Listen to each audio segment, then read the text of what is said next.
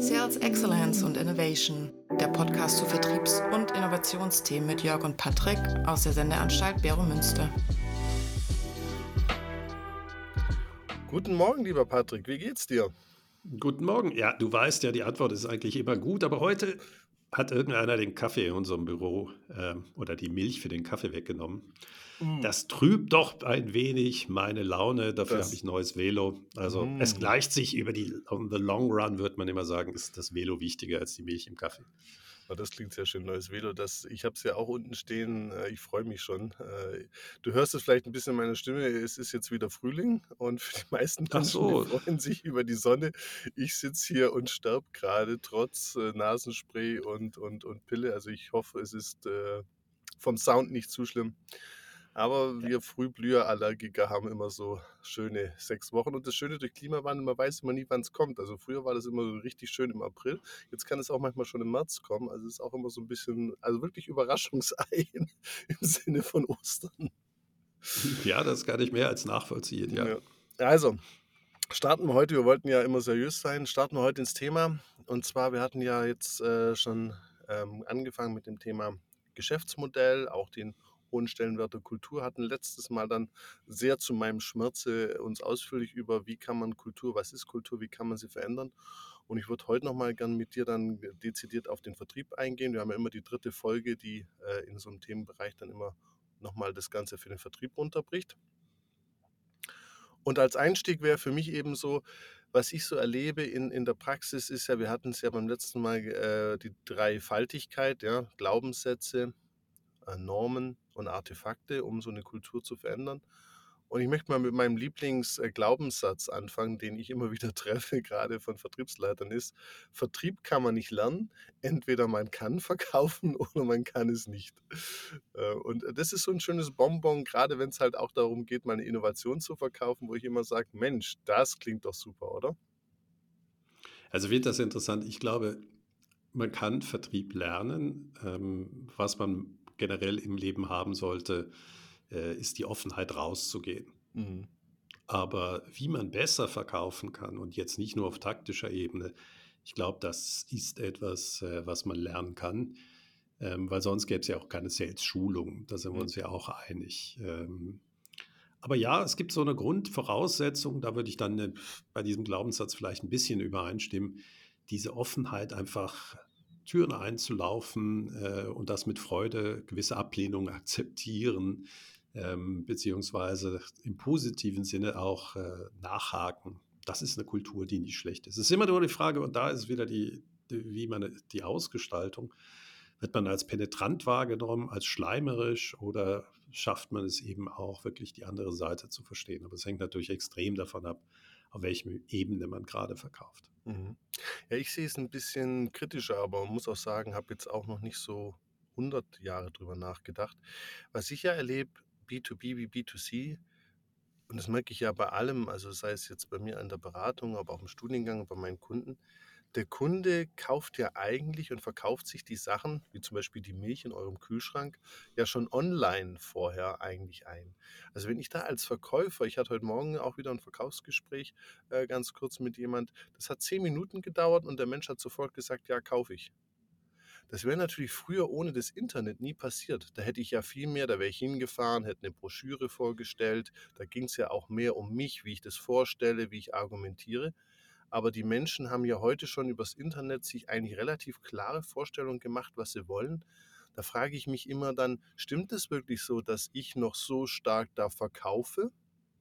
Und diese Aussage, ja, du musst so eine Persönlichkeit haben, klar, eine Offenheit, da bin ich ja absolut bei dir. Also, wenn du jetzt da einfach stehst und nicht Lust hast, mit Menschen zu reden, äh, das erleben wir ja im, im Retail-Bereich ganz oft, dass da Menschen. Ich habe an Karstadt gerade denken müssen. Genau, ja, genau, genau. Also, das gibt es ja schon auch. Also, das sind ja immer so Schwarz- und Weiß-Bilder. Aber was, was, worum es mir geht, dass ich schon irgendwo sehe, dass eigentlich der Job des Verkäufers sich so dramatisch verändert hat in den letzten zehn Jahren und dass eben dieses Thema, ich muss da nicht lernen, also dass ich diese Veränderungen und meinen Job, der sich ja komplett verändert hat, die Leute kommen ja nicht und wollen von mir, dass ich da tanze und alles im Detail vorstelle, sondern die haben Informationen, die kennen die Sachen. Die wollen ja eher von mir so eine Art Bestätigung. Und da finde ich eben, dass dieses systematische Verkauf, wie ich es ja immer nenne, ganz, ganz wichtig ist, dass ich mich kontinuierlich weiterentwickle und eben dieser Thema, was bin ich für eine Persönlichkeit, was habe ich für Persönlichkeitseigenschaften, wichtig sind, aber eben ganz anders, als es mal vor 20, 30 Jahren waren. Also der Stellenwert hat also, sich doch da massiv verändert. Ich kenne den Vertrieb von 20, 30 Jahren nicht, aber ja. äh, für mich, du nennst es ja immer systematischer Verkauf, der entscheidende erste Punkt ist, wie viel weiß der Kunde eigentlich, wenn er den ersten Kontakt mit ja, uns hat. Ja. Ist es ein äh, Cold Call? Ist es einer, der sich eben informiert hat? Und vielleicht können wir das bei meinem Velokauf äh, nehmen. Eigentlich wollte ich ein ganz anderes Velo kaufen, weil ich einen Laden sehr schätze, eben die Beratung sehr schätze, ein mhm. irres gutes Verkaufs- und Vertriebsgespräch. Aber ich war natürlich auch informiert, was wollte ich, hatte mich vorher informiert. Ja, und dann war neun Monate Lieferzeit von dem Hersteller. Ja, also mhm. irrer Vertrieb, keine Chance, das dann liefern zu lassen. Und mit dem Know-how bin ich dann äh, auf einen Online-Händler gestoßen, der das dann aber individuell zusammenstellt. Und ich wusste ja extrem genau, um was es ging. Und dann gibt es eben genau die Sachen, die man nicht wissen kann, äh, Vorbaugröße und so weiter. Und das Schöne war, auf der anderen Seite saßen keine Vertriebler, die mir einfach irgendwas verkaufen wollten, sondern man konnte richtig ausführlich darüber diskutieren, ähm, wie sitzt man, was erwartet man. Ja, beim Sattel wird er sowieso empfehlen, vielleicht eher einen preiswerteren zu machen, weil das ist etwas, was man vor Ort ausprobieren sollte. Also er sagte, mach keinen Aufpreis von irgendwie äh, 50, 100 Euro, weil du ja sowieso nicht beurteilen kannst äh, online, ob der gut ist. Also mhm. das war seine Fähigkeit, äh, von diesem Menschen vor Ort zu verstehen, wie viel weiß ich eigentlich. Mhm. Ja, also er sagte selber, das ist eigentlich immer das Erste, was sie machen, herausfinden, wie viel weiß der Kunde. Ja, und ich bin natürlich ein totaler Freak. Äh, ich mache das seit neun Monaten, ist die große Frage äh, von der Übersetzung und äh, all diese Sachen. Das sind Riesenthemen, weil das eben unser Sommerhobby werden soll. Und die Kunst der anderen Seite, also das war Max äh, äh, Velos aus äh, Deutschland, war genau darauf einzugehen. Mhm. Aber das meine ich doch, das ist doch, das ist noch komplett, das ist eben dieser neue Job. Ich sage immer, der Verkäufer ist heute ein Bestätiger und dieses Datensensor zu verstehen, wo steht der Kunde, was für ein Wissen hat er und dann ähm, gezielte diese Informationen oder die Fragen zu beantworten. Das heißt, der Job ist doch gar nicht mehr das, was man so klassisch in der Gesellschaft so, ich stehe da nachts vor einer Tür, klingel und dann mache ich so meinen Mantel auf und da sind da so 20 äh, verschiedene Sonnenbrillen und ich versuche die irgendwie so marktschreierisch anzubieten. Den Job, den gibt es schon auch noch. Ne? Also das möchte ich ja gar nicht in Abrede stellen und eine gewisse sag ich mal, Dynamik oder du hast es ja auch schon in früheren Folgen gesagt, Empathie und Offenheit, da bin ich absolut dabei. Brauche ich im Vertrieb, gibt Leute, die sind da nicht so für geeignet. Aber gerade was du so beschrieben hast, so dieses, Verständnis, wo muss ich als Firma strategisch hin, wie muss ich meinen Verkaufsansatz ändern, damit ich eben auch so Kunden wie dich, die dann eben gut informiert in den Laden kommen, äh, überzeugen kann. Das geht doch nur noch systematisch. Das lerne ich doch nicht per Gen oder das kann ich doch nicht irgendwie im Kindergarten irgendwie durch äh, Montessori-Spielzeug irgendwie erleben. Also da also ich bin ein Riesenfan, also besonders das, was du ansprichst, das Lernen natürlich, lernt man ja sehr gut durch Online-Vertriebswege. Ja. Weil die Frage ist, was sucht der Kunde? Mhm. Ja, und man könnte eben auch online lernen, wie kommt der Kunde zum Abschluss? Genau.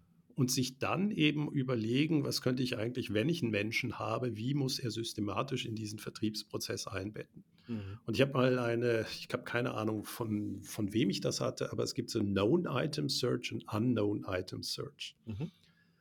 Und Webseiten müssen für beides sein. Also diese Unknown Item Search ist, ich möchte ein Fahrrad kaufen und weiß aber noch nicht welches. Mhm. Ja, das heißt, dort muss ich dann durch Entscheidungsbäume geführt werden, bis ich dann zu dem richtigen komme. komme ja. Das ist vielmehr ein Beratungsgespräch, was in dem Fall online erfolgt, aber das wäre äh, in dem Fall auch von einem Menschen noch sehr gut zu machen. Das ist sozusagen, ich brauche ein Tourenvelo, aber wie komme ich da genau hin? Mhm. Das weiß ich noch nicht und welche Marke ich am Ende habe, das hängt extrem von der Beratung ab oder auch mhm. von meinem Bedarf. Ja. Und was du ansprichst, ist natürlich dieser, ich weiß, was ich kaufen möchte, also dieser Known Item Search. Das ist wiederum natürlich ganz anders. Da muss ich einfach eine saubere Abwicklung des Vertriebes haben. Mhm. Und online bedeutet das, dass ich eben über Suchmaschinen oder Vergleichsportale wie äh, Toppreise, wenn einer eingibt, ich möchte das Abus äh, Bordeaux 9100 Schloss haben, mhm. dann muss ich direkt auf die Webseite gehen und dann muss ich mit einem Klick das auch verkaufen können. Mhm. Und das sind eben diese systematischen Vorgehen, was du ja auch angesprochen hast. Wie kommt der Kunde rein? Mhm. Ja, natürlich muss ich irgendwann mir auch überlegen, kann ich ein Upselling machen, gerade im ersten äh, oder im, im, im äh, zweiten Bereich, diesen ja. Known-Item-Search. Ähm, weil vielleicht ist das, was der Kunde sagt, ja eigentlich gar nicht, was er will. Mhm. Oder ich kann ihm noch einen kleinen Goodie geben und er sagt, wow, jetzt bin ich bereit, nochmal zu zahlen. Mhm. Aber ja, das ist höchst systematisch, äh, kann man und sollte man vorgehen, mhm. ähm, um eben eigentlich sind wir da wieder bei der ersten Folge, was wir gemacht haben, nämlich diesen Job to be done. Welche Aufgabe übernimmt der Vertrieb? Genau. Und du hast das ja gerade wunderbar oder an diesen beiden Beispielen, also Known Item, was ich weiß, was ich kaufe, ist ein ganz anderer Job zu lösen für den Kunden als Unknown, weil da muss ich ja erst zum richtigen Produkt hingeführt werden. Genau. Was ja bei Innovationen ja oftmals auch ist, die sind unbekannter, da muss ich dann mehr, also das muss man eben, deshalb finde ich eben auch die Trennung immer so wichtig, bestehendes Angebot und Innovation. Und da sehe ich ja auch, dass im Innovationsverkauf die persönlichen Eigenschaften sicher nochmal eine stärkere Rolle spielen, als jetzt, wenn ich äh, das fünfte Mal äh, das gleiche Produkt einem Kunden im B2B-Kontext verkaufe. Da, da, da gehe ich überall mit. Aber für mich ist nochmal, weil die Leute immer, ich sage ja, Unwort des Jahrzehnts, Kultur hinschreiben. Und dann spreche ich mit denen und dann kommen dann so Sätze von der Vertriebsleitung, die kommen ja nicht gleich am Anfang, aber so nach einer Viertelstunde oder einem Glas Rotwein oder Bier. Ja, Jörg oder Herr Staudacher, ja, ja, das ist ja schon alles schön, aber sind wir mal ehrlich, ne? das muss man einfach können. Und da sehe ich halt, und das versuche ich auch immer meinen Studenten zu sagen, guckt euch mal an, ob ihr diesen Glaubenssatz eben bei euch in der Firma habt. Weil das ist natürlich schon mal ein Riesenverhinderer. Weil was der das andere ist, dass die Leute immer dann sagen, ja, wir sind nicht kundenorientiert oder wir sind nicht das. Das wird dann immer so, die kommen dann immer so mit der Idee her und sagen, ja, bei uns, wir sind nicht kundenorientiert. Das ist natürlich das Ergebnis ne, von, von all diesen Glaubenssätzen. Aber man muss ja auch sich klar sein, dass es ja diese kleinen Glaubenssätze gibt, die dann entscheiden, ist so eine Firma kundenorientiert oder nicht. Es wacht ja keiner morgens auf und sagt, wir wollen nicht kundenorientiert sein. Das ist ja totaler Quatsch. Also es wird ja kein Vertriebsleiter sagen, ich bin nicht kundenorientiert. Ne? Also der, der, lebt vom Kunden und also so viel verrückte Vertriebsleiter gibt es da draußen dann schon nicht, ne? die jetzt per se morgens aufstehen und sagen, ich finde den Kunden nicht gut und ich möchte nicht, dass meine Firma nicht gut ist. Also da ist immer ein Missverständnis. Es ist ja eben nicht, dass die Leute per se sagen, ich möchte nicht kundenorientiert sein, sondern dass andere Glaubenssätze davor dazu führen, dass eben im Gesamten Glaubenssätze existieren, die eben eine stärkere Kundenorientierung nicht zulassen. Und wenn ich halt als Vertriebsleiter sage, hört mal Jungs und Mädels, äh, ihr müsst nicht euch weiterbilden. Äh, wir haben schon seit 30 Jahren erfolgreich verkauft und ihr seht ja, unsere Umsatzzahlen der Firma geht es gut. Also machen wir genau den gleichen Stiefel wie vor zehn Jahren. Dann bin ich ja eben nicht kundenorientiert. Da kommt es ja her. Ne? Also ich finde es sehr schön, dass du sagst, es sind die gleich, kleinen Glaubenssätze.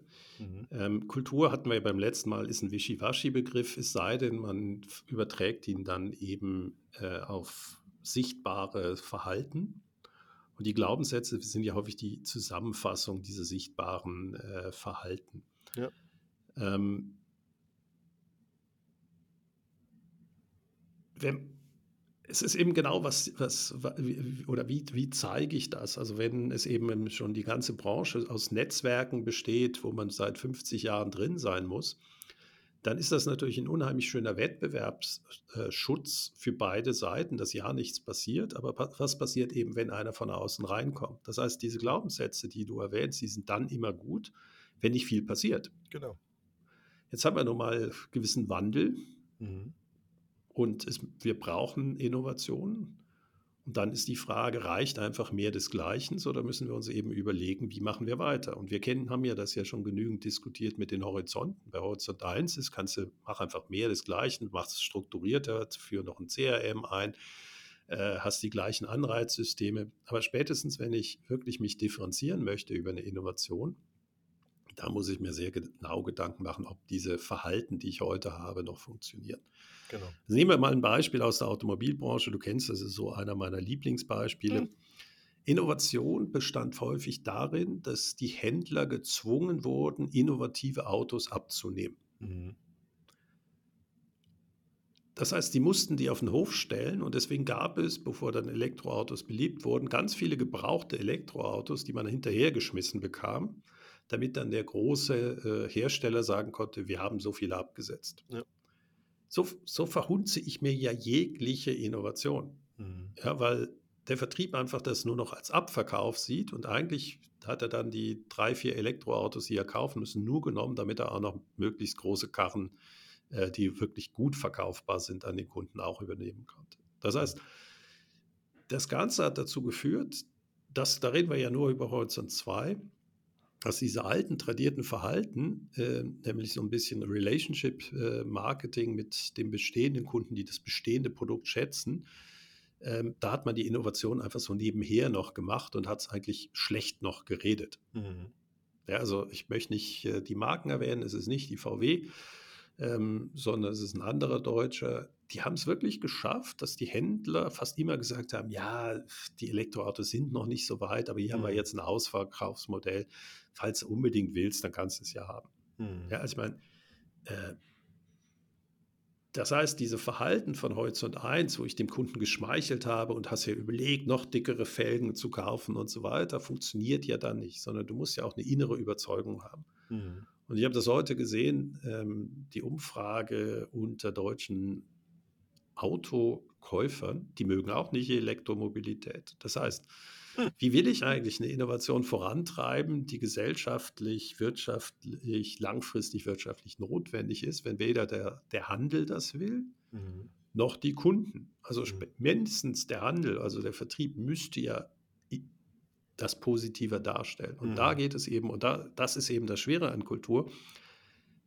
Glaubenssätze sind meistens dann gut, wenn sich nichts ändern muss, mhm. weil es hat sich ja bewährt.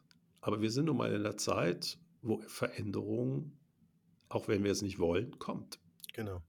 Und deshalb ähm, wollte ich das nochmal so bringen. Also für mich ein ganz zentraler Punkt da im Vertrieb, ich sage ja auch Kundenorientierung ist ist ja die Anpassungsfähigkeit an Veränderungen. Ne? Das sehen ja auch viele falsch. Viele sagen ja, du musst einfach die Kunden begeistern. Ne?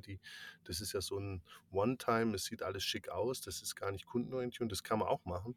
Aber für mich ist ja genau Kundenorientierung diese Reagibilität, Anpassungsfähigkeit. Und das, was du eben, das Beispiel, das du gebracht hast, ist genau das Thema. Wenn es einfach so bleibt, muss ich mich ja nicht anpassen. Ich sage auch Firmen, Leute, ihr müsst gar nicht kundenorientierter werden, wenn sich gar nicht viel ändert. Was wollt ihr denn, wo soll es denn besser werden, wenn ihr die Kunden gut bedient? Wie wollt ihr denn noch kundenorientierter werden? Das, es gibt ja keinen kein Himmel, wo den du erreichen kannst mit Kundenorientierung.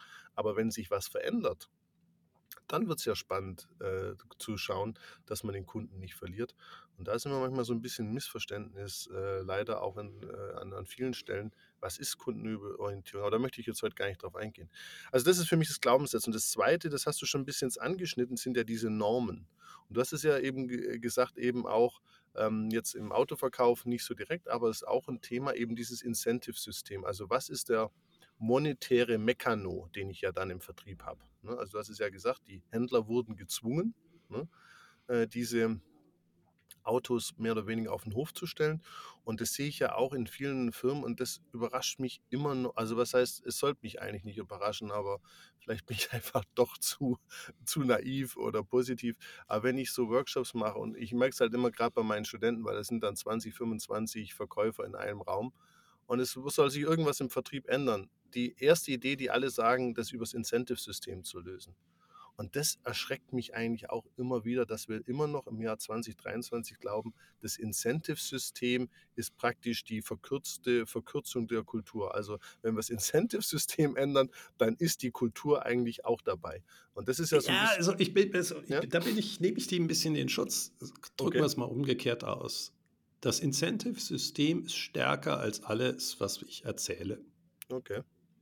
Ja, also das, dieser berühmte Satz, äh, Culture Eats Strategy for Lunch. Mhm. Ähm, es gibt auch die klare wissenschaftlichen Aussagen, dass man eigentlich nicht macht, was man sagt, mhm. sondern wofür man Ressourcen alloziert bekommt. Klar. Und das ist eben, äh, das ist hinter Disruptive Technologies steht eben genau diese äh, Theorie, die heißt Ressourcenallokationstheorie von Bauer. Die ist wieder brutal alt. Also das heißt, der heutige Kunde bringt den Cash, dementsprechend kümmere ich mich um heutige Kunden. Das mhm. hatten wir ja auch genau, warum wir Horizont 2 äh, noch für möglich ansehen für etablierte Unternehmen. Und es ist nun mal so, für das, was du bezahlt wirst, wird das gemacht. Ich meine, wir haben jetzt die Credit Suisse wieder als Beispiel. Die hat eine ganze Abteilung, die irgendwelche Glaubenssätze auf äh, Papier schreibt. Aber Risiko wahrnehmen, die der, heute der Bürgerinnen und Bürger tragen muss, hat sich einfach gelohnt für die Mitarbeiter. Mhm. Ja, deswegen ist ja die Hauptfrage, mache ich überhaupt noch Incentive-Systeme? Mhm. Ja, weil sobald ich etwas baue, führen die vielleicht genau zu dem Gegenteil.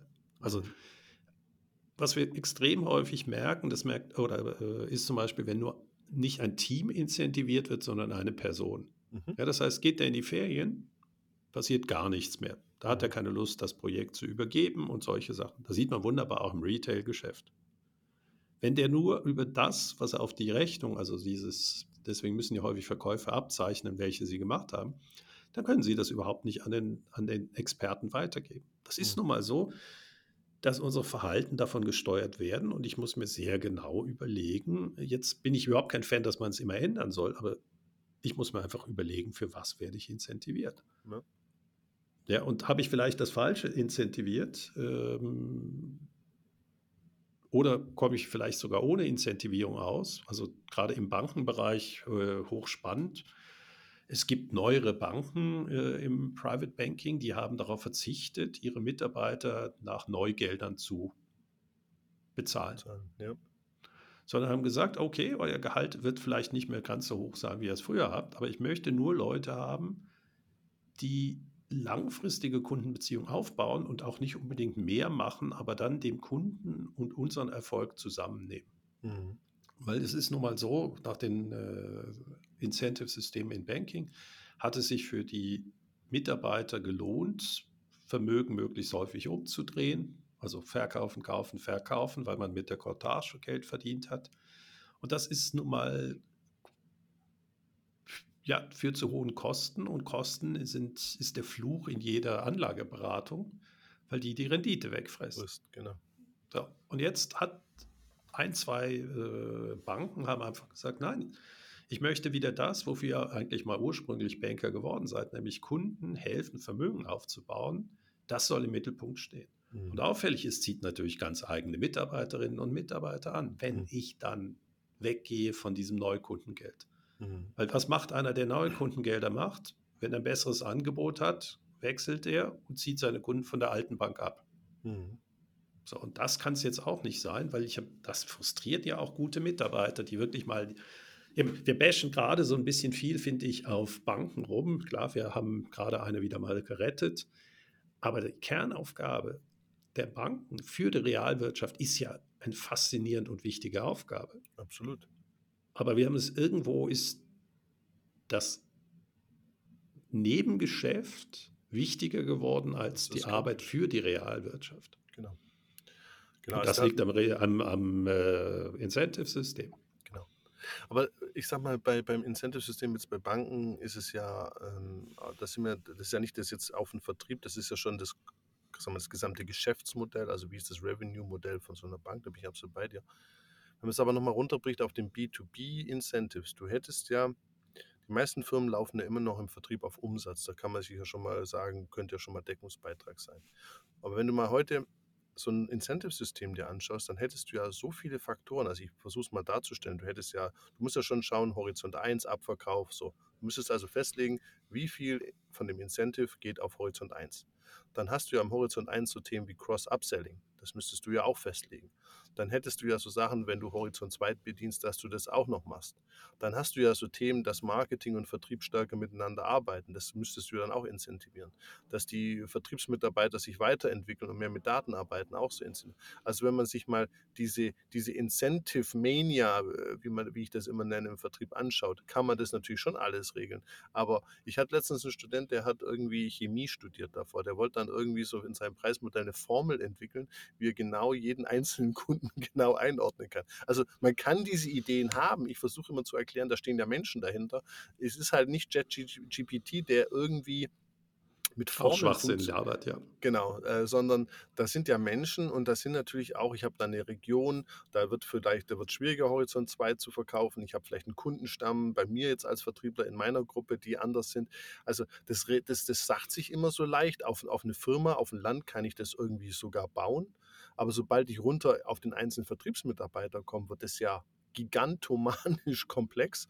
Und dann kommen ja noch Veränderungen pro Jahr. Das heißt, er sitzen dann fünf Leute und machen drei Monate lang nichts anderes als äh, Incentive-Programm anpassen. Also das kannst du auch ja, nicht also sein. Ich, ich würde das gerne stoppen bei dir, weil äh, ich bin nicht der richtige Experte mhm. äh, für Incentive-Systeme. Das könnten wir vielleicht mit dem Gast noch machen. Mhm. Aber das ist genau diese Problematik, die du aufzeichnest. Mhm. Ähm, Innovation könnte auch bedeuten, keine Incentivierung, außer über den Gesamtumsatz der gesamten Gruppe. Mhm. Weil jedes Incentive-System führt zu Absurditäten. Also zum Beispiel, nehmen wir mal an, nehmen wir mal die AMAG wieder. Ich habe letztens eine wunderbare Zeit mit einem von der AMAG Horgen verbracht. Ähm, der ist mit einem äh, Elektroauto zu der Schulung gekommen und hat mit Freude uns alle mal das Auto gezeigt. Mhm. Er ist eigentlich überhaupt nicht incentiviert dafür, weil ich werde nie bei der Amag Horgen mein Auto kaufen. Mhm. Aber das ist genau, was mich bei ihm äh, fasziniert hat, dass er eben genau gesagt hat, ist mir doch eigentlich herzlich egal. Mhm. Sondern ich mache das, weil ich bin begeistert von unserem neuen Produkt. Ja, das war in, äh, wir waren auf einer Schulung in St. Moritz. Jetzt nicht in einem teuren Hotel und auch schön in der, in der Ja, nein, das ist immer so. Oh, jetzt versuchen wir aber wieder die vom Ja, vom aber das ist eben das war Ja, ja, Moritz, ja, aber das ich sehe das, aber das war das mhm. war genau, das war in der Randsaison. Also wenn die Hotels äh, Auslastungsprobleme haben, dann machen sie gerne mit Fachhochschulen was. Ja. Aber das Spannende war eben, dass er erkannt hat, dass es eigentlich wichtig ist, diese Horizont 2 Produkte ja auch erfahrbar zu machen. Das hatten mhm. wir ja schon vorher genügend. Und er brauchte zwar einen kleinen Stups, bis er dann sozusagen sagte, ja komm, jetzt lass uns das doch mal draußen zeigen.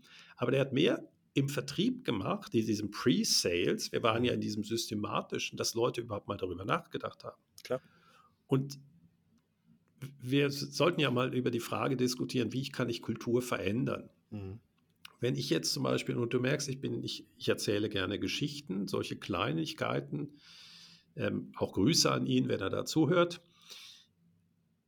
Wenn ich jetzt CEO der AMAG wäre, mhm. was ich nie werde, würde ich eben genau solche Beispiele zeigen, dass es gibt ja Gründe, warum wir Vorführwagen den Mitarbeiterinnen und Mitarbeitern zur Verfügung stellen. Ja. Aber früher haben wir immer gedacht, das hätte was damit zu tun, dass sie auf der Straße sichtbar sind. Mhm. Aber gerade Elektromobilität, haben wir auch schon genügend darüber äh, erzählt, muss erfahrbar sein. Mhm. Das heißt, ich würde die Mitarbeiter als Ambassador sehen, als Botschafter und dann natürlich gucken, kann ich irgendeine Versicherung abschließen, dass der auch Probefahrten organisieren darf in seinem mhm. Freundeskreis. Ja? Und da sind wir natürlich in ganz anderen Vertriebsmodellen. Das ist so die Tupperware-Party-Idee. Genau. Ähm, und wo eben, ganz kurz, und wo eben der ganz, ganz das, da geht eben der Satz, der Glaubenssatz, verkaufen kann man oder kann man nicht, der geht da eben nicht mehr, weil das ist, wie du schon sagst, da braucht es eine Versicherung. Da muss ja jemand das Ganze organisieren. Also, dass der einzelne Verkäufer, der kann das ja machen. Aber da stehen ja schon auch gewisse Herausforderungen. Und das ist ja genau der Punkt, wo ich ja bei dir bin. Ne? Also, das ist ja wirklich ein schönes Beispiel. Systematisch, super tolle Idee. Ja, und manchmal kann man eben auch die Hürden abbauen, dass ein Mitarbeiter, der gar nicht im Vertrieb ist, auch vertreiben darf. Mhm. Also der Carsten Schlot hat die Swisscom so gesagt, ja, wir haben das Problem, dass wenn Telefon, das Telefon nicht funktioniert, ist jeder Swisscom-Mitarbeiter automatisch der erste Ansprechpartner. Ja? ja? Ich meine, ich war in der Banken-IT äh, im strategischen Management tätig, aber wenn die Telefonanlage der, am Nachbar nicht funktioniert hat, du bist doch bei der Swisscom, kannst du mir mal helfen? Ja. So, du merkst, es ist jetzt nicht unbedingt Vertrieb, aber das war so, seine Haltung war, das ist ein Problem, das kann ich jetzt nicht lösen, aber ich kann es richtig in die Kanäle geben. Und wir hatten eine eigene Hotline, wo wir die Probleme eingießen konnten. Ja, super. Aber ich ja. möchte mal. und das war natürlich ein Upselling. Und da merkst du, Kultur ist nicht, indem ich irgendwie äh, nur Glaubenssätze äh, jetzt neu formuliere, sondern eben auch ermutige, durch Kommunikation gewisse Verhalten aufzuzeigen. Aber, aber ja, was ich eben schätze, also dieses Beispiel genau. von diesem Amag-Mitarbeiter, der weiß, dass er die Autos, die er anderen vorführt, nie bei der Amag hocken, aber hoffentlich wenigstens in der Schweiz. Ja, und damit hat die Amag irgendwas verdient. Genau. Aber da, da, da gehen wir ja schon auf die nächste, also auf die in der Dreifaltigkeit letzte Stufe. Aber ich möchte noch mal ein anderes Beispiel zeigen, wo ich einfach sehe im, im, im Alltag, und jetzt, jetzt Amag hat es jetzt halt getroffen, weil da bin ich leider auch Kunde und ich habe eben genau auch ein Erlebnis. Ich habe mein Auto zur Reparatur bringen wollen, also mal abgesehen davon, riesenschwierig. Du musst da immer am Telefon erreichbar sein, was bei mir sehr schwierig ist, weil ich einen Podcast mache. Ähm, aber dann habe ich es irgendwann geschafft, wirklich drei Standorte angerufen, irgendwo habe ich einen Termin, komm da hin und dann ist da alles schick. Ne? Parkplatz, Customer Experience, alles tipptopp und, und meine Freunde aus dem ganzen Marketingbereich hätten da geklatscht und da kannst du ja Mystery Shopping machen und, und ganz freundlich bedient und wollen sie noch einen Kaffee und all der Kokolores. Ja, Kaffee ist immer gut. Kaffee ist immer gut, also all der Kokolores so. Und da gehe ich jetzt als Vertriebler da rein ne? und dann gehe ich da hin, ich muss mich da länger unterhalten, muss warten, weil die IT-Systeme nicht so schnell sind. Die müssen mit der Versicherung reden. Also ich möchte jetzt die ganzen Details, aber der Prozess dauert ja immer auch überall länger, leider. Ne, man kann das ja nicht per E-Mail alles vorbereiten, dass man da eigentlich nur noch kurz hinfährt, Schlüssel abgibt und wieder geht, weil ich möchte eigentlich nicht länger bleiben. Aber das Krasse ist, ich war da zweimal und der Mensch, und ich schätze den wirklich sehr, und der hatte auch wieder so eine, diese, diese neuen Frisuren und die haben ja so tolle Bärte und die, die jungen Männer sind ja wirklich, also ich, ich sage immer, ich, ich komme mir da auch wieder so ein Loser vor. Vielleicht liegt es auch daran, dass ich dann genau hinschaue. Aber der hat es wirklich geschafft, in einer einstündigen Interaktion mit mir nichts, aber auch gar nichts weiteres zu verkaufen. Das finde ich so krass, dass du Interaktion mit potenziellen Kunden hast und nicht mal ansatzweise im Prozess eine Idee, irgendwas mir aufzuschwatzen. Also wie geht ja, das? Da, da, da stehe ich immer da. Welche, welche, du, äh, wolltest du was abverkauft? Weil für mich ist immer die erste Frage, wolltest du ein Problem gelöst bekommen und du bist ja zu der Werkstatt gegangen? Oder war es eben wirklich, hattest du ein Bedürfnis dafür? Weil ich finde es häufig auch, wenn ich zur Werkstatt gehe und ich möchte eigentlich nur mein Problem gelöst bekommen, da will ich kein Upselling haben. Nochmal, nochmal, nochmal Patrick, da bin ich ja bei dir. Ich, ich bin ja immer so, dass ich sage, wenn da jemand steht und ich frage, haben Sie noch eine weitere Frage und er sagt, nee, dann möchte ich ja nicht aufgeschwatzt werden. Völlig okay. Aber gar nicht die Frage zu stellen, also gar nicht sich dafür zu interessieren, hat dieser Mensch, weil ich musste warten und da hatten die hinten so einen Raum, da waren so äh, Schutzmatten für Kindersitze. Ja? Habe ich schon gehört, du hättest so ein kleckerndes. Äh genau, genau, mein, mein Sohnemann, äh, genau. Und da stand ich jetzt wirklich, also man hat es auch sogar im Shop gesehen, dass ich eine Viertelstunde äh, davor stand. Äh, ich, ich sollte mir auch mal eine Brille kaufen. Ich konnte es auch dann auf den Schildern nicht so lesen. Äh, es gibt Gründe, dass ich da wie so ein älterer Herr von dem Regal oder die haben gedacht, vielleicht hat der ja auch schon so äh, einen Herzinfarkt. Also ich stand da wirklich so ein bisschen von außen betrachtet, wirklich fünf Minuten vor diesem Produkt. Und jetzt ja. habe ich ja gar keinen Schmerz, dass die das nicht mitbekommen haben, weil die ja mit ihren Telefonaten immer nicht E-Mails schreiben und telefonieren müssen, der ganze Aufmerksamkeit. Aber worauf ich hinaus will, ist, die Leute verstehen immer nicht im Vertrieb, es geht ja nicht darum, den Kunden zu belästigen, ihm was aufzuschwatzen. Es geht ja darum, sensibel, das sagst ja du immer, empathisch zu sein. Der kommt rein, habe ich einen Prozess, um abzusichern, dass der, der hat ja vielleicht irgendein Problem mit dem Auto und das ist, ich kann ja nicht der einzige Mensch sein, der vielleicht nochmal irgendwas hat, vielleicht hat er keine Zeit oder ist ihm nicht so wichtig, dass ich das dann mitnehme, das verstehe ich nicht. Da, da, da, mein Verkäuferherz blutet, wie viel Geld da einfach im, im Laden äh, nicht abgerufen wird. Und ich hätte das ja, Besonders, man hätte dir ja das nächste Auto verkaufen können, aber eben nicht, indem man sagt, wollen Sie ein neues Auto, sondern ja. ähm, Übrigens, Sie sind ja jetzt eine Stunde da, entschuldige ich mich. Ähm, könnte ich Ihnen einfach, hier haben Sie mal den Schlüssel, setzen Sie sich mal in das neue Auto rein. Zum Beispiel, genau. Ähm, oder Sie sind doch, habe ich gehört, Sie machen einen Podcast äh, und Sie haben mal über Nutzeroberflächen geredet. Hier ist unser Auto mit der neuesten Software drin. Ja, das ist genau, was man machen kann. Da kommt nämlich dann auch die Begeisterung natürlich rüber.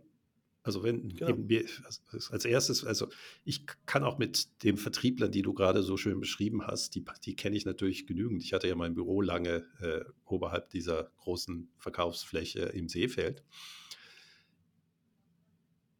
Die hätten sehr schnell rausfinden können, dass ich vielleicht nicht die schönste Felge brauche.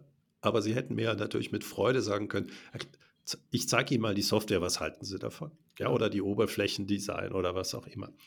Aber es ist, es ist ein, ich stimme dir vollkommen ein, weil da wir es ja wirklich durch Empathie feststellen, äh, was ist eigentlich so das Thema. Und da sind wir wieder bei diesem Job to be done. Du bist Vater, äh, deine Frau fährt das Auto. Das heißt, es muss nicht nur schick aussehen, sondern es muss kindergerecht schick bleiben. Genau. So, und jetzt ist die Frage, wie kann ich dir das eben vermitteln? Was sind mein Angebot für diese Themen? Ja, schneller reinigen, ebenso Schmutzdecken, die auch ästhetisch vielleicht noch aussehen. Das ist ja alles nichts Schlimmes. Nee. Ja, das würde man ja sogar als positiv ansehen. Genau. Aber man denkt eben nur in, in Schutzdecken und nicht in deinem Job, das Auto in einem akzeptablen Zustand zu halten. Genau. Und das ja, hat er sogar gesehen, wie das, das ist. Also so eine tiefe Einstellungssache, äh, die im positivsten Sinne, ja, das, da geht es ja nicht mal um Hard Sales, sondern einfach fragen, ach, warum steht sie da? Ach so, ja, stimmt, sie hatten ja mir ja erzählt, dass sie einen Einjährigen zu Hause haben. Genau.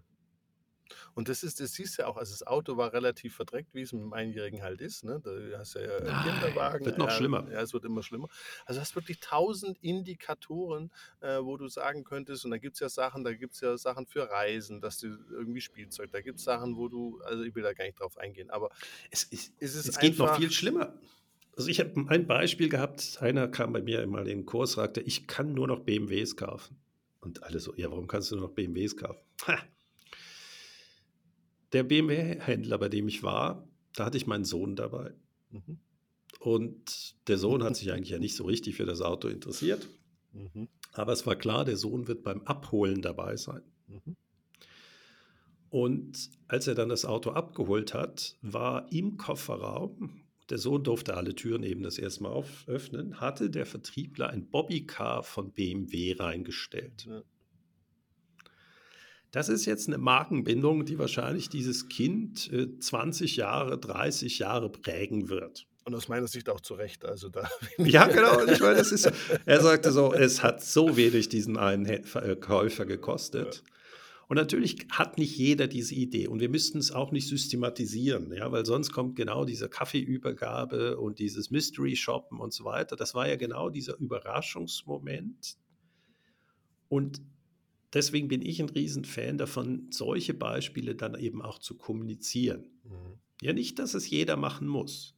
Ja, also wie einer meinte, ich habe mir jetzt das 50. Mal bei der Übergabe meines Autos dieses Geschichten anhören müssen. Äh, ich bin jetzt alt genug, ich weiß es allmählich. Mhm. Aber trotzdem, dass dieses Überraschende, ja, man sagt ja immer, du musst den Kunden überraschen. Äh, in dem Fall hat es funktioniert bei mir wäre es eher so, ich habe genügend Bobbycars oder was auch immer. Mhm. Aber da passte es. Und das wären einfach so Geschichten zu sagen, ja, du musst gar nicht großes Rabatte geben. Genau. Sondern in dem Fall war es einfach zuhören, dass der Kleine irgendwie begeistert war und selber was haben wollte ja, und dann ist es eben das Bobbycar mit dem, äh, mit äh, in dem also Fall BMW-Logo. Wir gewesen. schweifen ein bisschen ab, aber einfach nur, ich habe einen Friseurgutschein bekommen bei der Übergabe meines letzten Autos. Da habe ich mir dann Fragen gestellt.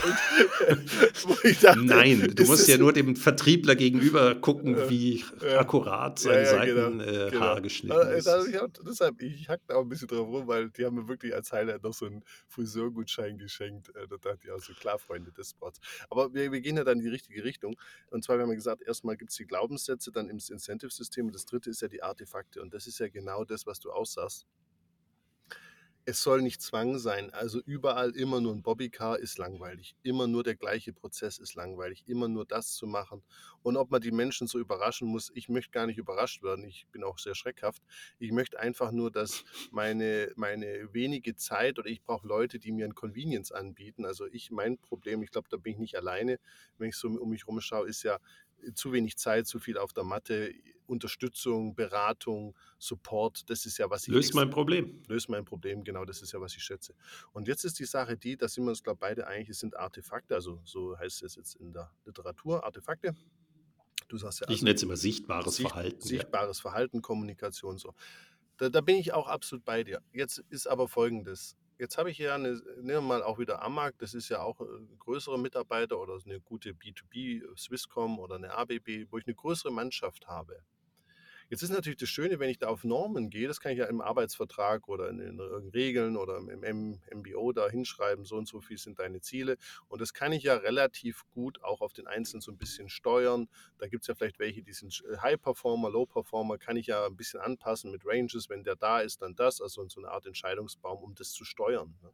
So, jetzt, jetzt gehen wir hin und sagen, okay, Artefakte sind wichtig.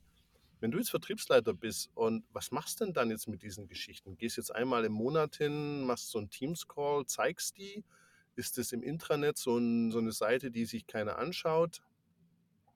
Also, das finde ich jetzt äh, sehr schön. Ich habe gerade mit einem anderen, äh, oder da bin ich angestellt, an einer Fachhochschule ist genau die Frage, was erzählen wir? Und das sind immer Erfolgsgeschichten. Ja. Das heißt, wir formulieren als erstes, würde ich als Vertriebsleiter diese Erfolgsgeschichte kurz formulieren. Mhm. Und ich nehme immer so gerne für Cäsar, ich kam, sah, siegte. Mhm. Äh, nämlich man beschreibt, was war das Kundenproblem, was hat man gemacht und warum waren wir dann erfolgreich. Also mhm. sehr präzise, knackig die Geschichte. Und dann eben gucken, wo verwende ich die. Ja, mhm. du sagst auf der Webseite, ja, das stimmt, da liest man das nicht. Man kann aber auch, äh, wenn gut formulierte Newsletter an seine Leute machen. Man kann auch so Podcasts mal mit seinen Leuten machen, Videocast. Man kann das Beispiel dann wiederholen in äh, der Jahresveransammlung oder in Town Halls. Das heißt, du baust dir gewisse Verhaltensmuster auf, die du schätzt, wiederholst du in unterschiedlichen Bereichen. Mhm. Also eben, wenn du von Kundenzentrierung redest und sagst, ja, ich möchte nicht profitabel auf dem einzelnen Geschäft nur alleine sein, sondern auf das Ganze, dann guckst du, welche Geschichten um dieses Thema herumgehen. Mhm. Also eben bei Sony erinnerst dich, ja. einer hat nicht ein Gerät, sondern mehrere. Dementsprechend bin ich relativ kulant bei der Einzelreparatur. Dann muss ich mir anderes machen. Und diese Geschichten, interessanterweise, wenn sie gut formuliert sind, die erzählen sich dann eben auch weiter. Mhm. Das heißt, man wiederholt. Das ist so ein bisschen die Krux, die wir als äh, Ausgebildete haben, so nach dem Motto, einmal erzählen, dann kommt das an. Ja. Äh, ein gutes Märchen, und das wirst du in den nächsten Jahren bei deinem Kind erleben, du wirst sie dir 50 Mal anhören und ein super vergnügtes Kind dabei erleben. Genau. Und am Ende kann es den Text vorne runter rödeln aber ist immer noch vergnügt dabei. Das mhm. heißt, man darf Leute nicht langweilen, aber man darf ruhig immer das Gleiche erzählen, weil sonst kommen wir genau in dieses Problem. Ich habe es doch schon mal gesagt. Mhm. Nein, gute Dinge wiederholt man in anderen Tonalitäten, auf anderen Kanälen, aber auch das, was man nicht möchte. Absolut, aber worauf ich eigentlich hinaus will, weil das machen die Firmen teilweise auch. Also das haben sie auch erkannt. Ähm, was ich da halt erlebe, ist ja immer so dieses, das mögen wir beim Glaubenssatz, ich verkaufe seit 20 Jahren Autos, was soll der Scheiß? Ne? Also, da, da, also jetzt, ich möchte jetzt gar nicht auf die Autobranche, das habe ich auch im, im B2B-Kontext in vielen anderen Branchen, dass die Leute sagen, ich bin jetzt hier 50, ja, der, der ganze Hokuspokus da, was soll das Ding? Was ich glaube. Also ich sehe das Positive. Ich habe scheinbar mehr Vertriebler, also ich bin natürlich auch und meine Frau zusammen sind wir natürlich schwierigste Kunden. Mhm. Und wir suchen uns natürlich genau Firmen, die auch zum Beispiel bereit sind, diese extra Meile des Neuen zu gehen. Mhm. Ähm, die zehntausendste Gasheizung muss man mir nicht verkaufen, sondern eben, ähm, wie kann ich die Gasheizung optimal einstellen? Und spätestens der erste Vertriebler kriegt graue Haare bei uns. Und deswegen sage ich auch häufig, ich suche mir meine Vertriebler eigentlich aus. Ja, das meine ich ja. Das ist, der Kunde sucht sich eben aus. Du vertreibst da gar nicht mehr so. Aber für mich ist auch so, ich möchte da gar nicht auf alle Vertriebler äh, bashen. Es ist nur einfach, was ich erlebe, ist halt, dass es kaum Veränderungen gibt. Es ist ja nicht, dass die keinen guten Job machen. Nochmal im Horizont 1, der, der hat seinen Job, mir diese Reparatur da zu organisieren, die hat er ja gut gemacht. Das ist ja gar nicht das Thema. Die Sache ist ja bloß, dass die halt, äh, diese Autohersteller halt im Autoverkauf immer weniger verdienen und halt das Zusatzgeschäft immer wichtiger wäre. Und wir haben es ja vorhin gesagt, wenn die schon mir diese Kindermatte nicht verkaufen, wie sollen die mir dann E-Auto verkaufen? Also das wird ja nicht einfacher. Also wenn du mir eine Kindermatte nicht verkaufen kannst, dann wird es ja im E-Auto auch nicht einfacher. Und worauf ich nochmal kurz hinaus will, was du gesagt hast, was ich erlebe bei den Artefakten, und das ist vielleicht auch, weil wir immer so hierarchisch sind in, in Deutschland, auch ein bisschen in der Schweiz, nicht ganz so, aber auch ähnlich, ist, dass wir senden.